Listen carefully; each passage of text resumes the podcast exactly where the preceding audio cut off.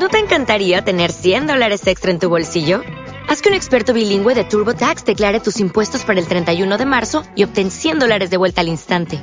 Porque no importa cuáles hayan sido tus logros del año pasado, TurboTax hace que cuenten. Obtén 100 dólares de vuelta y tus impuestos con 100% de precisión. Solo con Intuit TurboTax. Debes declarar para el 31 de marzo. Crédito solo aplicable al costo de la presentación federal con TurboTax Full Service. Oferta sujeta a cambios o cancelación en cualquier momento. Muy bienvenidos, queridos amigos, y en especial a nuestro entrevistado de cada semana, que Dios mediante nos, nos atiende desde Miami. Muy bienvenido, César Vidal. Muy bien hallado, Pedro. Habrá gente que pensaría que ya el tema de las elecciones presidenciales en Estados Unidos, Biden-Trump, había cerrado un poco toda la polémica que hubo sobre lo que era el, el posible fraude o la gran mentira pero ha habido una, una investigación que acaba de, llegar a su término en Arizona y que ha salido a la luz. ¿En qué consiste esta investigación? O sea, ¿cómo se ha desencadenado? ¿Quién la ha llevado adelante? ¿Por qué concluye justo ahora? Bueno, vamos a ver, hay, hay varias cuestiones en este sentido y habría que incluir también por qué Arizona, ¿no? Eh, Arizona es un estado eh, muy conservador, históricamente es muy conservador, es un estado peculiar. Es decir, por un lado es muy conservador, eso lo comparte con otros estados. Por otro lado, es un estado muy, muy centralizado. Esto es rarísimo en Estados Unidos. De hecho, la mayor parte del estado se concentra en un condado que es el Maricopa County. Se llama Maricopa, no tiene nada que ver con el español, sino con el nombre de una tribu de indios. De hecho, hay varias reservas indias en ese condado de Maricopa y entonces, pues de ahí el nombre. Y de hecho, para que tú te hagas una idea de hasta qué punto el voto es conservador en ese condado de Maricopa, eh, de los cinco administradores que tiene el condado, cuatro son republicanos y uno es demócrata. Y no ha habido un presidente demócrata, un candidato demócrata, que haya ganado las elecciones en ese condado desde hace más de 70 años. Bien, eh, de aquí se deduciría, porque es, es fácil de deducir, que con esas circunstancias, pues lo que sucede es que el condado de Maricopa, que es la mayoría de los votos en Arizona irían a Trump y Trump hubiera ganado esos 11 compromisarios. En contra de lo esperado, gana Biden por una diferencia muy pequeñita, por un poquito más de 10.000 votos. Bueno, inmediatamente lo que hay es un clamor en el sentido de que aquí se han cometido irregularidades electorales y le han robado las elecciones a Donald Trump y Donald Trump consigue que haya eh, una serie de personas que aportan fondos para encargar a una organización que se dedique a auditar esta situación y efectivamente auditan lo que ha sucedido. ¿Qué es eh, lo que sale de esa auditoría? Salen dos cosas y esto me parece muy importante anunciarlo y luego si tú quieres lo vamos desgranando. La primera es que efectivamente después de realizar un recuento a mano de los votos, Biden ha ganado a Donald Trump por esos diez mil y pico votos más unos trescientos votos más, que son fundamentalmente ochenta y tantos votos eh, más a favor de Biden y unos doscientos y pico que se le restan a Donald Trump. Y entonces, en ese sentido, esa es la primera parte y eso es lo que cuentan todos los medios. Es decir, no hubo fraude, Biden ganó, ganó además incluso por una diferencia de trescientos y pico votos más a Donald Trump. Vamos a dejar ya de tocar las narices con este tema. Bien, pero es que hay una segunda parte del informe, que es un informe muy extenso y eh, un informe que además se presenta ante el Senado Estatal de Arizona el viernes de la semana pasada, en el cual la segunda parte es terrible. Es decir, primero, sí hemos contado a más votos y contando a mano los votos nos sale que Biden ganó por esa diferencia de 10.000 más unos 300 y pico más. Pero segundo, aquí ha habido un fraude electoral como un camión. Es decir, verdaderamente aquí lo que se han producido son unas eh, circunstancias que llevan a pensar que seguramente Donald Trump ganó a Biden por una diferencia entre cuatro y cinco veces mayor que la diferencia que supuestamente le permitió a Biden ganar los once compromisarios de Arizona. La afirmación que hace es totalmente opuesta a la que salen en todos los grandes medios. Te leo uno de ellos, pero vamos, todos coinciden. Golpe las acusaciones de fraude, electoral de Trump. Un informe encargado por los republicanos confirma la victoria de Biden en el mayor condado de Arizona y hasta le da más votos. No, no, esa es una lectura muy falsa, o sea, de lo que ha pasado. O sea, que esta, esta es la historia que hay y, y, si me lo permites voy a entrar en los detalles con esto. Quiero adelantar, antes de entrar en los detalles, que los republicanos, primero, ya han anunciado que en Arizona, el fiscal general de Arizona, se va a poner a investigar todos estos indicios de fraude, con las consecuencias penales que pueda tener. Segundo, en Arizona y en otros estados se va a producir una reforma de las leyes para evitar que este tipo de fraudes vuelva a producirse en el futuro, lo cual tiene muy inquietos a, los demócratas en estos momentos porque es el anuncio de, bueno, les ha salido a ustedes bien una vez, pero no les va a salir más. Y, en tercer lugar, la investigación que se ha llevado a cabo en Arizona tienen intención de llevarla a cabo en otros estados como Pensilvania, como Wisconsin, donde existían indicios de que se había producido un fraude en favor de Biden. Aparte de otras consecuencias que seguramente vamos a tener tiempo para hablar luego de ellas, que tienen que ver pues con la situación en la que está Biden y las elecciones de midterm. Bueno, ¿qué ha sucedido? ¿Qué ha sucedido para que esta gente, después de decir, pues mire usted, Biden ganó en un momento determinado eh, por 10.000 votos más los 300 y algo, eh, Aquí lo que sucede es que ha habido un fraude. Bueno, el informe dice que hay 49.718 votos, es decir, eh, en casi cinco veces más los votos por los que se dio ganador a Biden, que eh, esos votos son votos cuestionables y que muy posiblemente obedecen a un fraude. De esos 49.718 votos cuestionables de gravedad crítica alta o media que, clasifica este informe, eh, 34.466 se encuentran en la fase de historial de los votantes, 12.660 están en la fase de resultados certificados y 2.592 están en la fase de votación y al mismo tiempo el informe reconoce que no encontró un solo voto dudoso, ningún voto cuestionable, ningún voto que pudiera proceder de fraude en la fase de la máquina de votación. O sea que esta, esta sería, sería la idea. ¿Qué pasa con, con esos votos? Bueno, hay 23.344 que son voto por correo de personas que ya no vivían en la dirección de la que viene el voto por correo. Con lo cual, pues es de eso que dices, pero bueno, vamos a ver, si el señor Smith ya no vive en la calle tal, avenida tal, ¿cómo ha podido mandar un voto por correo desde esa calle en la que no vive? Esto suena a alguien que se ha aprovechado de que conocía la dirección y la persona y ha metido el voto. Hay otros 9.041 votos que, eh, de más, eh, devueltos por votantes que eh, no están en, el historial de votantes. Es decir, hay un registro de votantes, un censo electoral que decimos en España y resulta que estos estaban devueltos y sin embargo aparecen también en favor de Biden. Hay otros 5.295 votos que votaron en varios condados, lo cual de nuevo, pues resulta como mínimo chocante que efectivamente un señor, en vez de votar en el condado en el que está, sin embargo, haya votado en varios condados.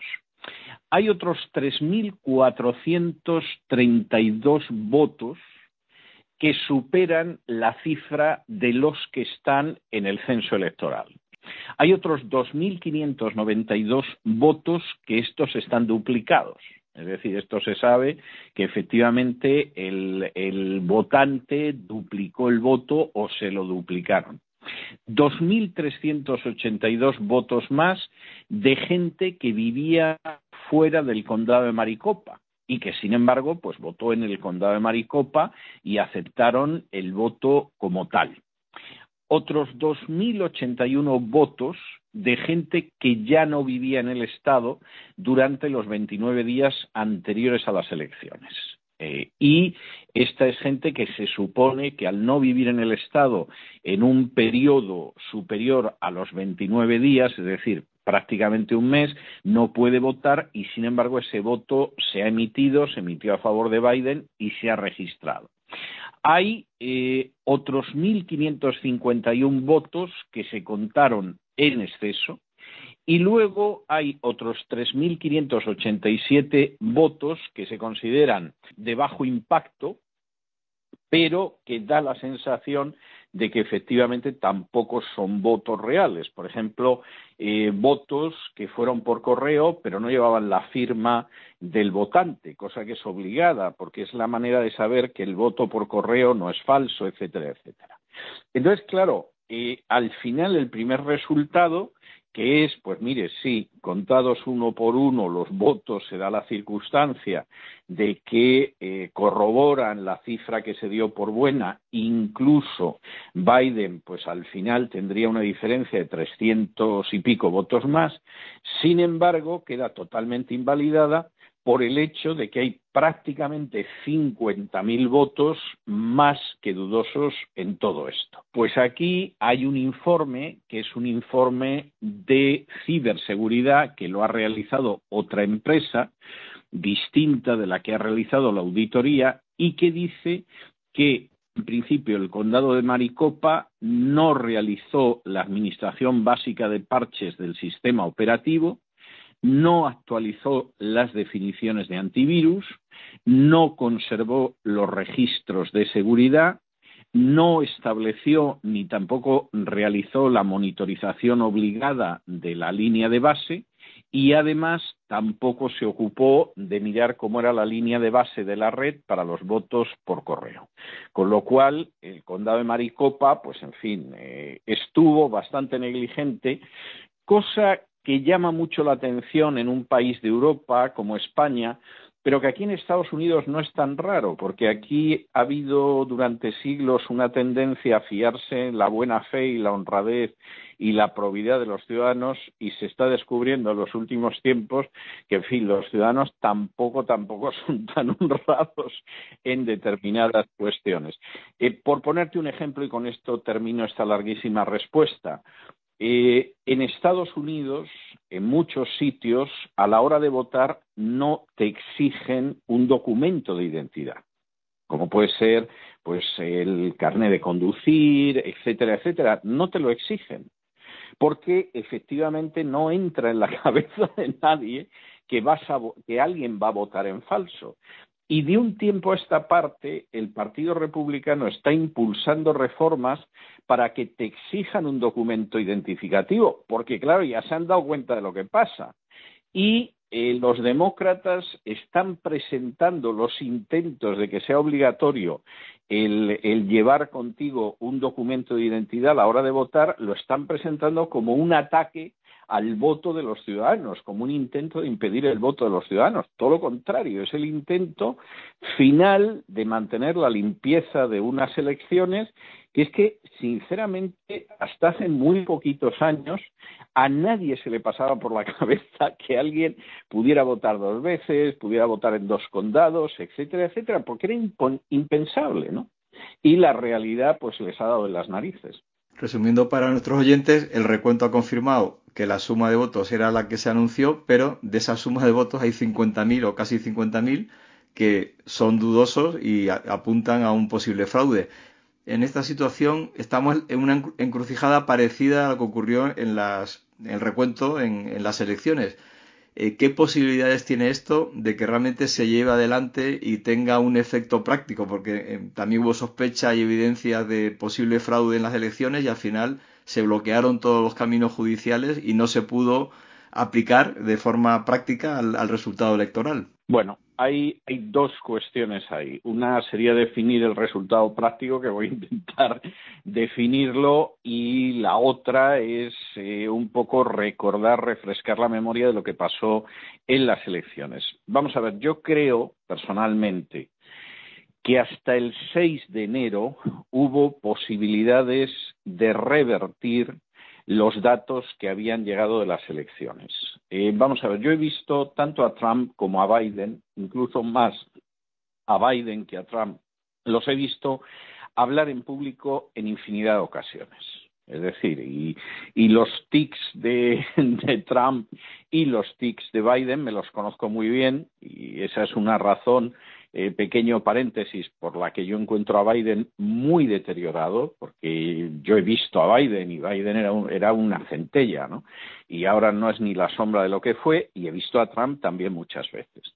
Eh, Trump mantiene una confianza en que puede revertir los resultados, pero además está convencido. Esto va a llegar al Congreso, en el Congreso van a tumbar los resultados de varios estados, por lo tanto esto se va a tener que decidir en el Congreso por estados y ya no es por compromisarios sino por estados. Tenemos mayoría republicana en el Congreso, yo gano las elecciones. ¿eh? Esto ha pasado además con anterioridad en algún caso y esa es la línea que mantiene Trump y a mí me parecía que efectivamente era el último momento en el que podía ganar.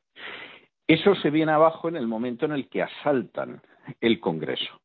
Y eh, yo hacía referencia a la expresión de Donald Trump porque yo vi a Donald Trump en el momento en el que asaltan el Congreso, se lo comunican y él pide a la gente que se vaya a su casa en paz y que respete a la policía y que somos el partido, la ley, el orden, etcétera, porque yo creo que en ese momento Donald Trump se da cuenta de que ha caído en una trampa y no va a conseguir invalidar las elecciones. Y de hecho, aunque luego en algunos condados pues le daban la razón a Trump, es más, eh, le dieron la razón a Trump en bastantes más condados que en otros sitios, ya estaba certificado que el ganador era Biden por X votos y entonces eso no tenía vuelta atrás.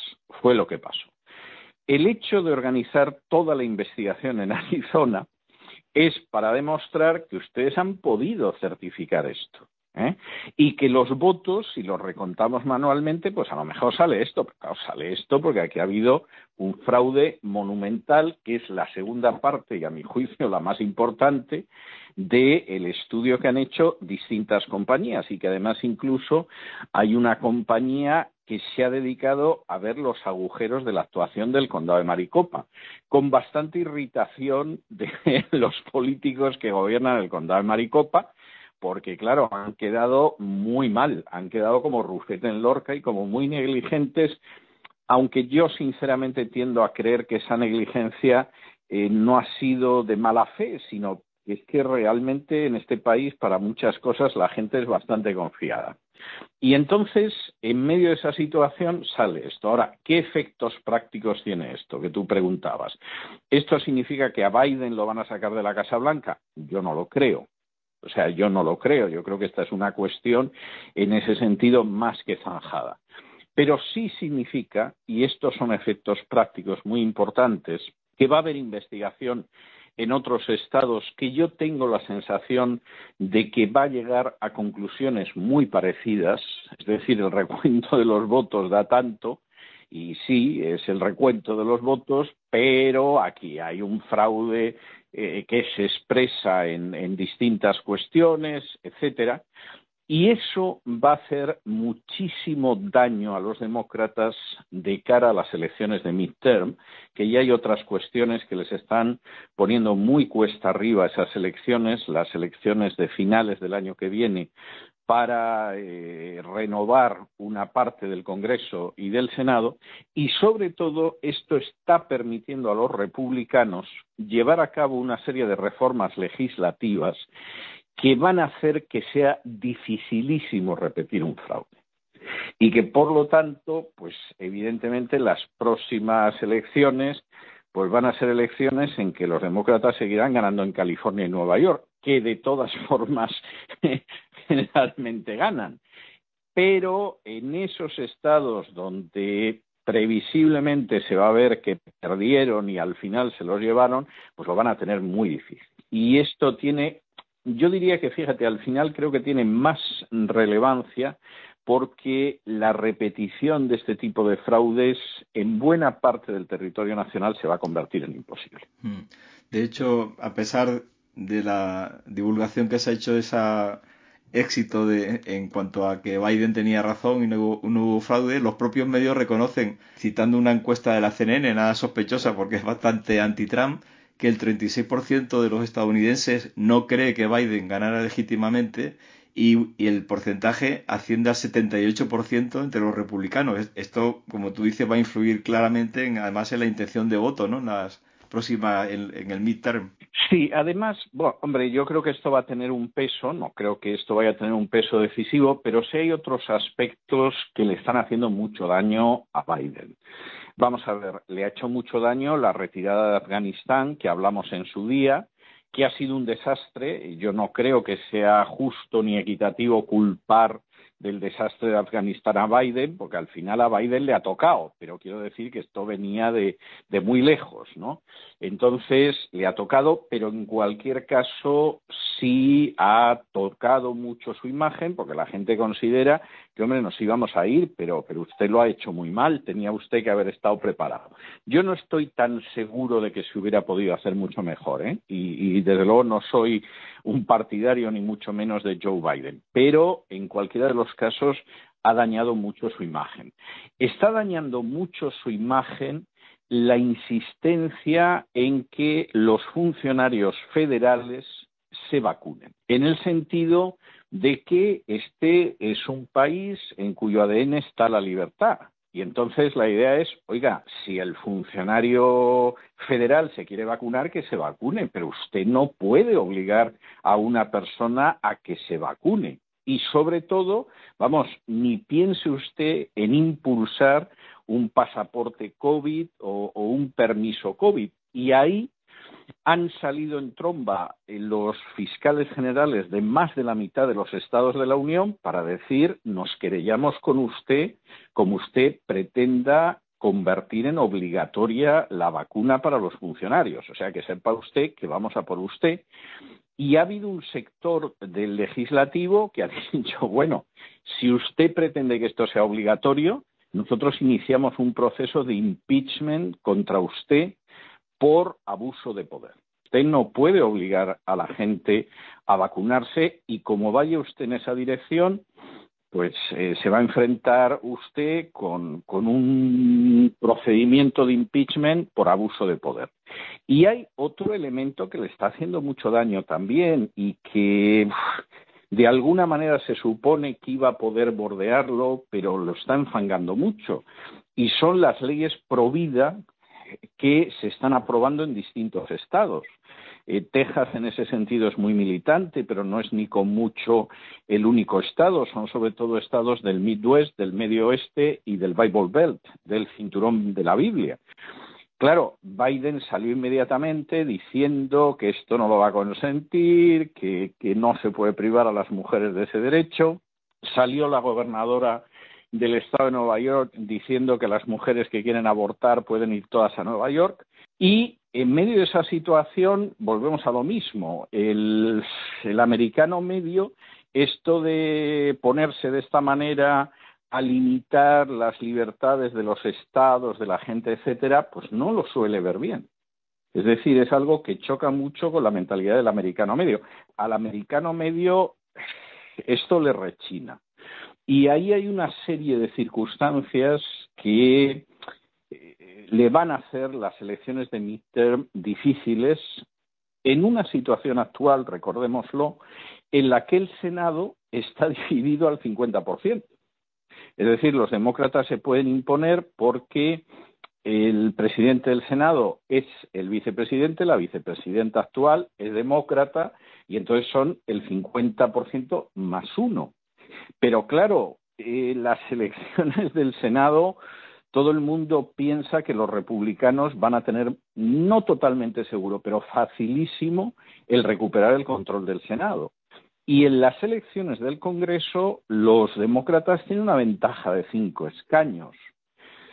Cinco escaños con el desmadre que hay en la frontera sur, en la frontera de México, con la inmigración, que incluso han aparecido congresistas demócratas que lógicamente se ven que pueden perder el escaño en las próximas elecciones, impetrando a Biden para que ponga orden en la frontera, porque eso es un desmadre, pues con una diferencia de cinco escaños los demócratas podrían incluso llegar a perder el Congreso. Y sin el Congreso y el Senado, pues a Biden le puede esperar una segunda parte de mandato muy amarga. Mencionó el tema de los inmigrantes. E, es muy interesante porque Biden no ha reformado en absoluto ninguna de las leyes, incluso ha reanudado, los vuelos express para llevar familias a su lugar de origen, lo llama vuelos de repatriación y, incluso el Departamento de Seguridad habla de la expulsión acelerada como un medio legal. Esto que, que en Trump era motivo de un ataque feroz y, se le demonizaba, con Biden sí se menciona, pero se pasa un poquito bajo cuerda, ¿no? Para que parece que esto ya no es el gran problema que era con Trump. Bueno, no solamente eso, está el, el hecho de que ahora mismo tenemos a buena parte de los aliados europeos de la NATO de uñas por el último acuerdo que ha firmado Biden con Australia y con el Reino Unido en un intento de frenar a China, que eso es una cuestión que a lo mejor la analizamos en alguna de estas semanas. Y bueno, Francia ha pedido ha, llamado a consultas a su embajador y, hay gente que está muy irritada, sobre todo entre los grandes países de la Unión Europea, ¿no? Esto, si lo hubiera hecho Trump, pues todo el mundo hablaría de que eh, no sabe tratar a nuestros aliados, los maltrata, los desprecia, etcétera, etcétera. Trump, en última instancia, en relación con la NATO, se limitó a decir que los aliados de la NATO lo que tenían que hacer era pagar más el gasto militar y, que se acababa esto de que Estados Unidos pagara las cenas, ¿no?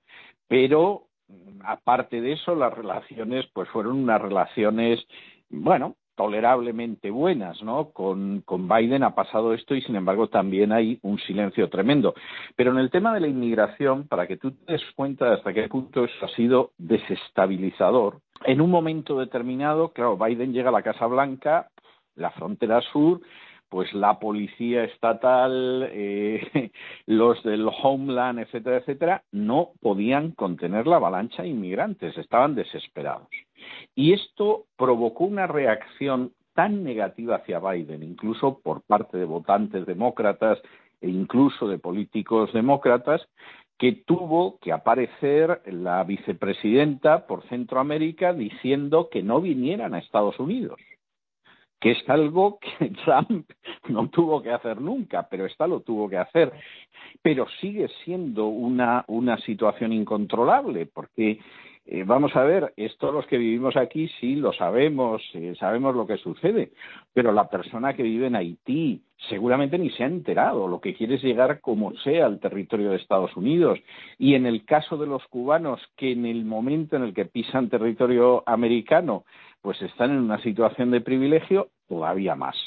Entonces, eso le va a hacer mucho daño y uno de los estados donde previsiblemente le va a hacer un daño tremendo, pues va a ser Arizona, igual que Nuevo México y que Texas, y yo me temo que incluso previsiblemente California. Bueno, lo que está claro es que estamos en, plena campaña preelectoral del, de, los midterm y todo lo que está ocurriendo. No va a cambiar lo, lo, que ya ha sucedido, pero sí que está generando pues una situación de, de tensión política y que seguiremos, porque como pasó en las elecciones presidenciales, lo que ocurre en Estados Unidos pues afecta de forma directa o indirecta al resto del planeta. Si quieres decir alguna otra cosa más sobre... Sí, Sí, voy a añadir otra cuestión que supongo que vamos a tener ocasión de tratarlo con más amplitud en, en, otra semana, pero hay otra cuestión que quiero señalar. Está tan claro que estamos en eso que tú dices pre-campaña, es decir, a algo más de un año de distancia, pero aquí hay un clima de, de pre-campaña a campaña por las elecciones de midterm. Esto está tan claro que en el plan de infraestructuras que quiere empujar Biden y que casi todo se va a cosas que no son infraestructuras. O sea, es algo tremendo. Porque parece como los programas en España, ¿no? Que al final la ayuda social, en vez de ir a ayuda social, va a crear el observatorio de la violencia de género, el observatorio de la hermandad con los gays, etcétera, etcétera. O sea, es el mismo sistema. Bueno, pues en ese plan de infraestructuras hay dedicados 3.500 millones de dólares para dárselos a la prensa. La prensa aquí, hombre, no está en la situación de la prensa española, pero los medios aquí pues eh, también se han resentido de la crisis y de otras cosas, ¿no? Bueno, pues que sepas que Biden les va a dar 3.500 millones de dólares, que se dice pronto, para ayudarles y de paso ayudarse porque van a tener que informar de las elecciones y evidentemente supongo que no querrán perder el dinero. Sin duda quien paga manda, es un principio universal. Pues muchísimas gracias César Vidal. Está claro que es necesario analizar y profundizar y agradecemos mucho que nos des una perspectiva distinta a la que a los análisis que recibimos y que bueno según los datos que tú nos has dado pues son son muy parciales no y también gracias a todos ustedes por habernos seguido hasta aquí. Seguiremos con nuestras entrevistas la semana que viene. Se despide de ustedes Pedro Tarquis. Que Dios les bendiga